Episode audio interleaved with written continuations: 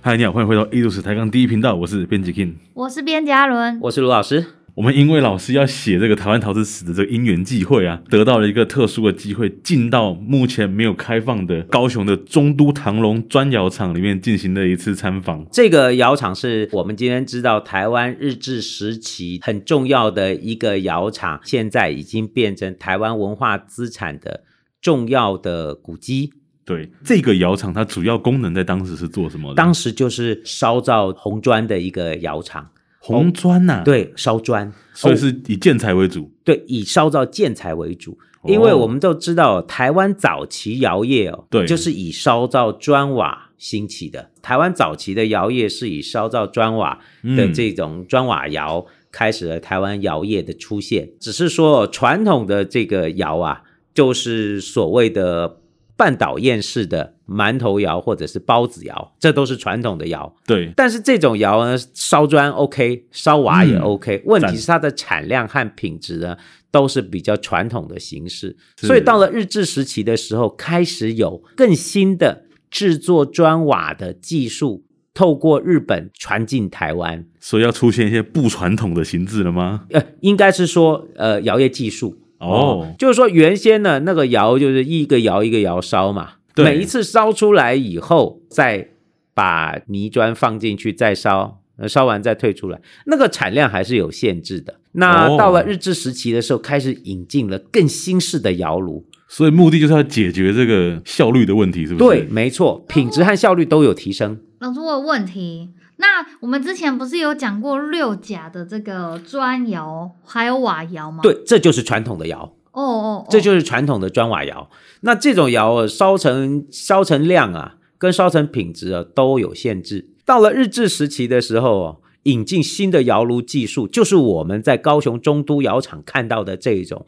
新式的窑炉，叫做霍夫曼窑。霍夫曼窑名字很潮哎、这个就叫这霍夫曼的人发明的，是不是？对对对，这就是一个叫霍夫曼的人发明的。哦这人全名叫这这个亨德烈克·霍夫曼。哦，这个这就所以叫霍夫曼窑。传到台湾以后，这个名字太外来了，对所以大家就把这个窑用它的形状来去说，就说这个窑啊，像中国传统的八卦，哦，长得像八卦是不是？所以就是这个叫八卦窑，哦，命名方式还是很传统，中国人就看到什么说什么，就叫八 卦窑。那这长得像什么样子呢？像八卦。哎，长得像八卦我，觉得原来是圆形可是。的我觉得一点都不像八卦、好啊，那个还是有进化、 啊。它原来是圆形的八卦窑，对后来就引进更新型的，就是椭圆形的，长得跟个大操场一样。哦，像个操哎椭场，圆形的，跑道，哎，跑道型的这对，个像窑，跑道。这窑就很大了，这个烧就厉害了。这种窑啊，这种霍夫曼窑啊，它是连续烧造，它那个窑跟生产线一样，嗯那个窑里面、啊、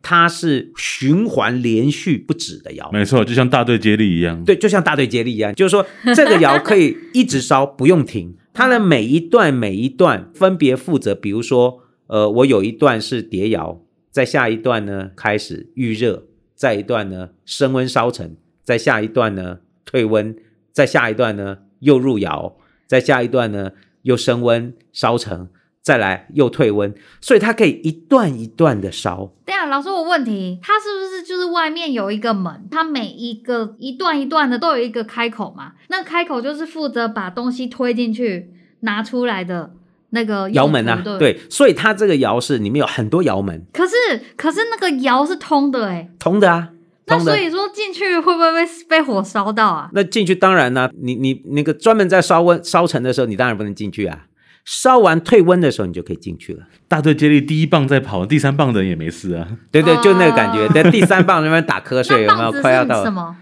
就火啊。不是哦棒子是火啊，你就火那么烧嘛，对不 对？啊那就烧烧烧，烧完以后退温，然后就去烧下一格哦哦，下一格。那这一格呢，就开始退温。等到下下格再烧的时候，这一格已经退的差不多了，工人就进去把砖拿出来。那我们今天知道哦，中都砖窑厂是我们今天在日治时期有那个最具有规模的、规模最大的一个霍夫曼窑，全台湾哦，对，全台湾目前保存最完整、规模最大的一个日治时期的窑窑厂很。有价值的那感个觉、日本，人来设厂啊，都是整个南部地区的砖都可以由它来生产了。老师，我看这边他讲啊，就是在一九一三年的时候，有台湾链网猎 台湾炼瓦王，好难念哦。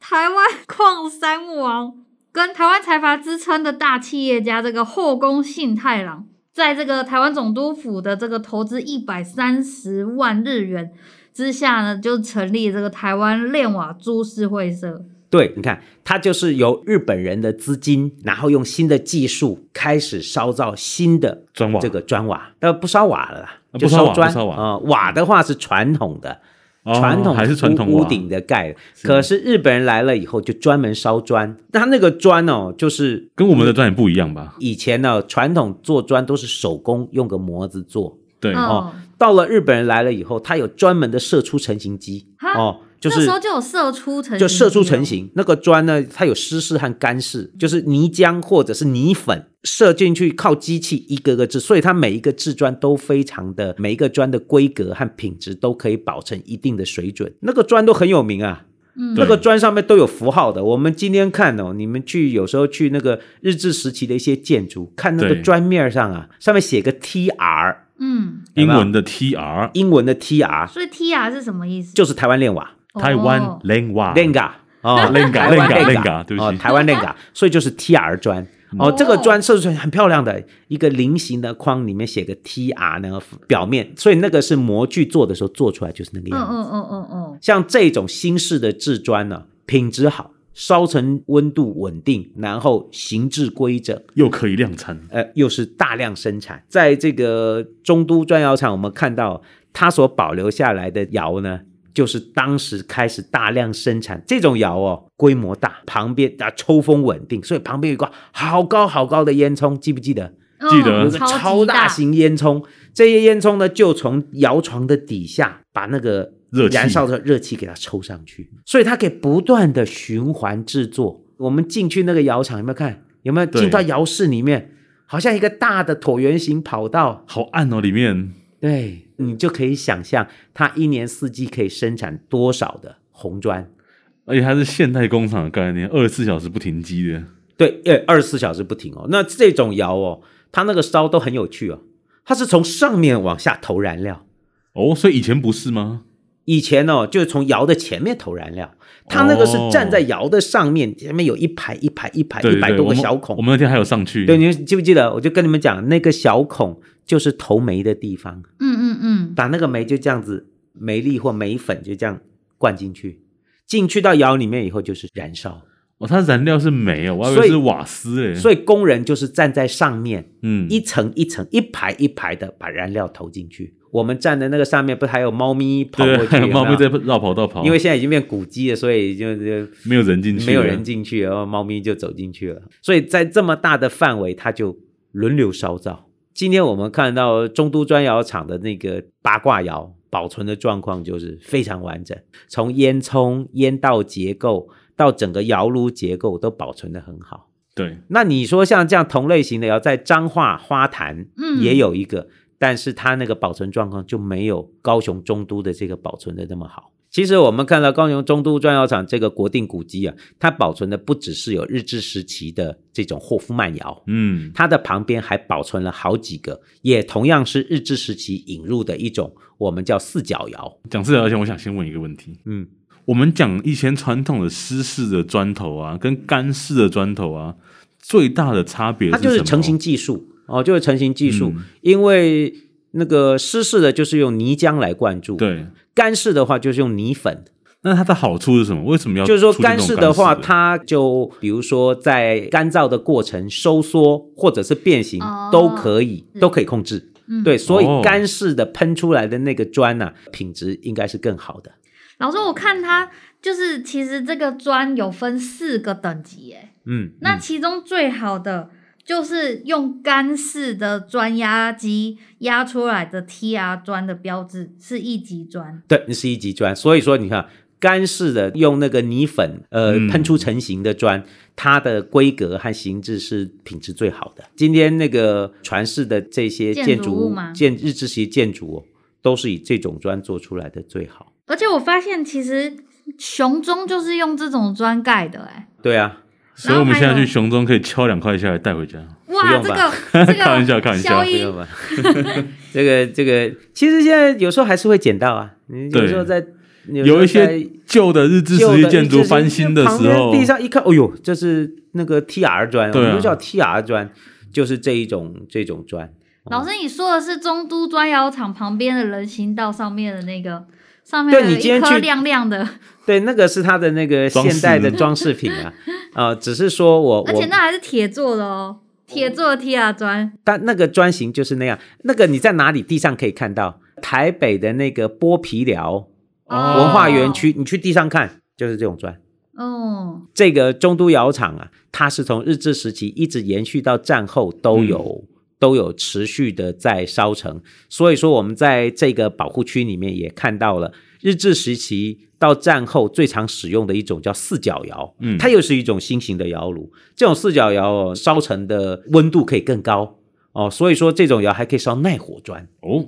哦，烧耐火砖那，耐火砖的功能是比如说你就要是做拿来做八卦窑的，窑业、铸造业哦，就是要高温的这种耐火的砖材，我们通常叫耐火砖，它可能烧成温度更高。嗯哼哦，就是用这种四角窑烧的。中都窑厂至少还保留了四座四角窑，四角窑，而且结构都保存得非常好。这种四角窑已经进化成我们说的全岛焰式的窑炉，它那个窑的那个火啊，进入窑里面，还然后从地下抽走，抽到烟囱抽出去，而且它所以还共它的用那大个烟囱，对它的那个烧窑的结构呢更稳定，可以烧到更高的温度哦。所以说，中都窑厂应该就是保留了我们台湾早期砖窑业很重要的两种窑炉，它都有保存下来，甚至是更晚近现代我们说的隧道窑，嗯，在中都窑厂都还有两座保存下来，其实是非常值得去参观的一个我们台湾的早期窑业的遗迹。对，可是它现在不开放参观，呃，除应该哦非你获得这个钥匙一串， 应该还是会了，在特定，因为它这个保存上或者是管理上面，可能还是有一些限制，因为也是怕破坏，或者对是所以说它的那个八卦窑的这个窑区呢，还是还还是有管制的、嗯，哦。不过有时候它会开放参观哦，有时候会开放。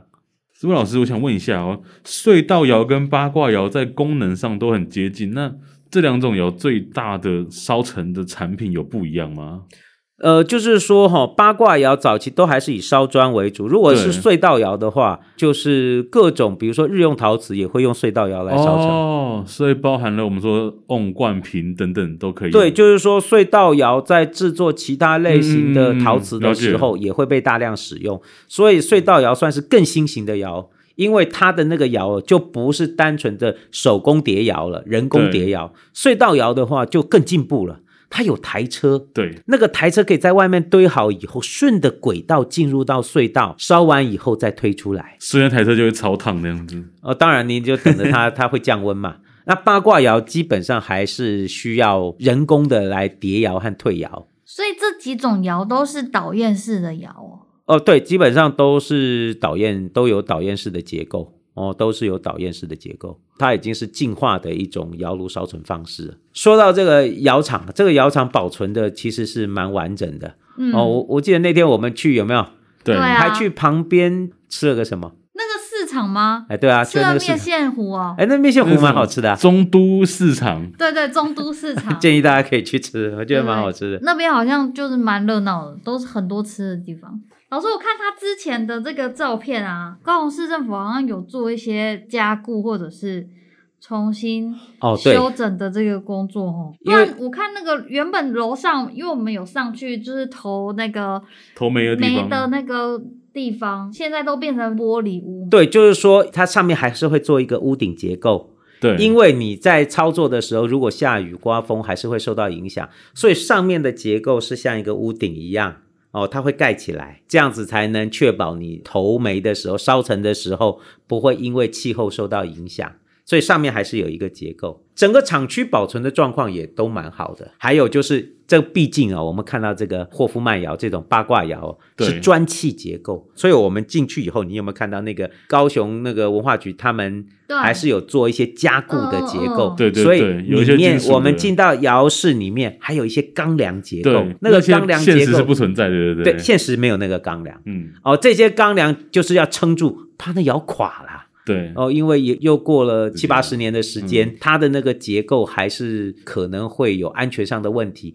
所以这个窑台湾的文化资产部门还是挹注了相当的经费，把这个窑的结构啊进行补强，免得那个过几年垮了怎么办？哦，所以它那个里面那个钢梁结构很漂亮，有没有？嗯那个对钢梁撑在那个窑顶上，因为它整个穹窿顶啊，如果你不加固，可能还有坍塌的危险。高雄市政府也是花了不少心思去做件事。啊当然，这都是有国家补助的啦，对因为这个窑厂现在已经是国定古迹了。哦啊，它的定位是国定古迹国定的哦。国定古迹，但是我觉得这是这个窑保存的状况是是非常值得肯定的哦，嗯因为它完整的保留了台湾二十世纪前半的一个具有生代表性的砖窑生产的一个传统结构。现在已经没有用这种窑烧了，它都是一个台湾的过去窑业史的一个重要的遗迹。那老师现在还有在烧砖瓦吗？台湾现在其实烧砖瓦的产量已经非常非常少了，因为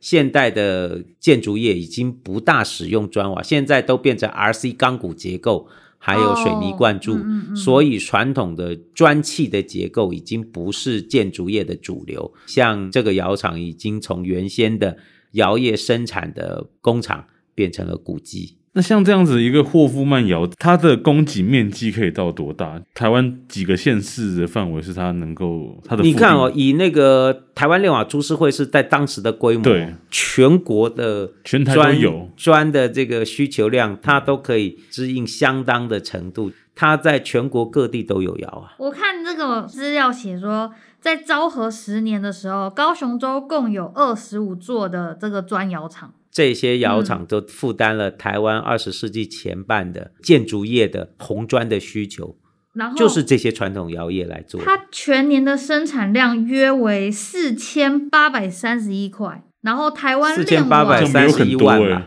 四千八百三十。 少说一个万吗？你我少少说一个一个万 万，四千八百三十一万。所以那产量是很大 的。一天也烧十个，对，如果四千八百三十一就不用你了，好不好 ？一天烧十一个，个人烧十个，肯定第一个就开除你。然后台湾炼瓦株式会社这家公司，它就占了三千一百四十五万块，哇，你看它的那个产量有多大？所以都是被这个后宫信太郎 （A K A 台湾炼瓦王）给包办 了。对啊，包了，对。哇，它肯定赚很多所以、钱呢。所以你要这样想啊，新的八卦窑的这种霍夫曼窑的产业，嗯它在很大的程度上就大规模的取代了原先台湾传统的砖瓦窑的烧造。嗯，对，而且它会设置在这里，其实也跟这个地形有关系耶，因为旁边是爱河嘛，然后呢有一些堆积的效应，然后呢因因此这这个附近就有粘土的原料，通常嗯，砖瓦窑的设置的地点就跟原料会有很近的关系，都是这样哦。你你不可能是你设一个窑，结果你的原料从很远很远很远的地方运来，不可能。就是你的原料的来源附近，你就会可以设砖窑厂。这传统就是这样。以前台湾六甲的砖瓦窑对，跟高雄的那个三河瓦窑，对，高雄那个高平溪旁边的那个三河瓦窑也是一样，它旁边就是有粘土原料的这个产地，哦所以都可以取得比较优质的制造砖瓦的粘土。这个中都窑厂也是一样，它设置窑厂的地方，也就是可以取得原料的地方。然后我从小啊就是都看那个中都窑厂的烟囱，真的哦也算是看着它长大啦，你啊但是小的时候可以对看到烟囱，对，但是因为它一直都会被围起来，然后呢，我只知道每次骑过去那边就是有很大的空地，然后有很高的烟囱，然后完全不知道那边是在干嘛的。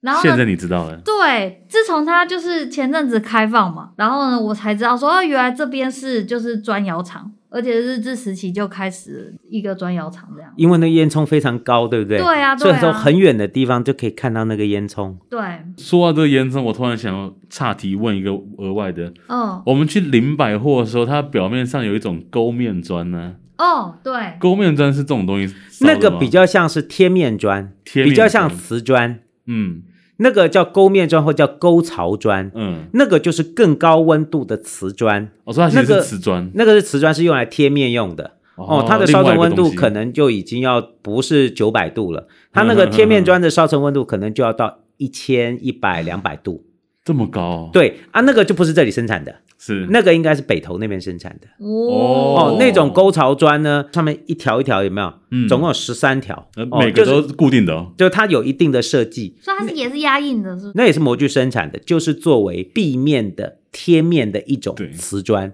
就像我们现在看的二丁瓜那样，对，没错，那就是日治时期的贴面的瓷砖。嗯，为什么他们用这样子的方式去做装饰啊？那个那那种砖的颜色都灰灰的，灰灰的，有没有绿绿？的对对，灰灰绿，那个就叫国防砖，有没有？嗯哦就是不要太明，因为美国人会来轰炸嘛，哦，所就以搞的就 它不是要太在扎眼，它是在对战时的时候才开始发展，是不是？大概在日治后期的话，在北投地区生产量非常大。可是那很难清洁、欸，那是不是就是要让人家放弃清洁啊？就是哦这个我就不知道哎了我我我要十三个桥，每一不个用都不这用样不用不子，用不用不用， 这样太累了，直这样接太放累了。弃。喷个水就好了，对，，今天我们看日治时期的很多建筑壁面上其实都有贴面，都有贴面瓷砖哦，都有贴瓷砖。不过那个就是烧成温度非常高，就是不同这个产区啦。对对，不同产区。中都窑厂最主要做的还是以红砖为主。好，那我们今天这个重度窑厂的故事分享到这边告一段落，我们艺术史台上第一频道，下礼拜见。拜拜，拜拜。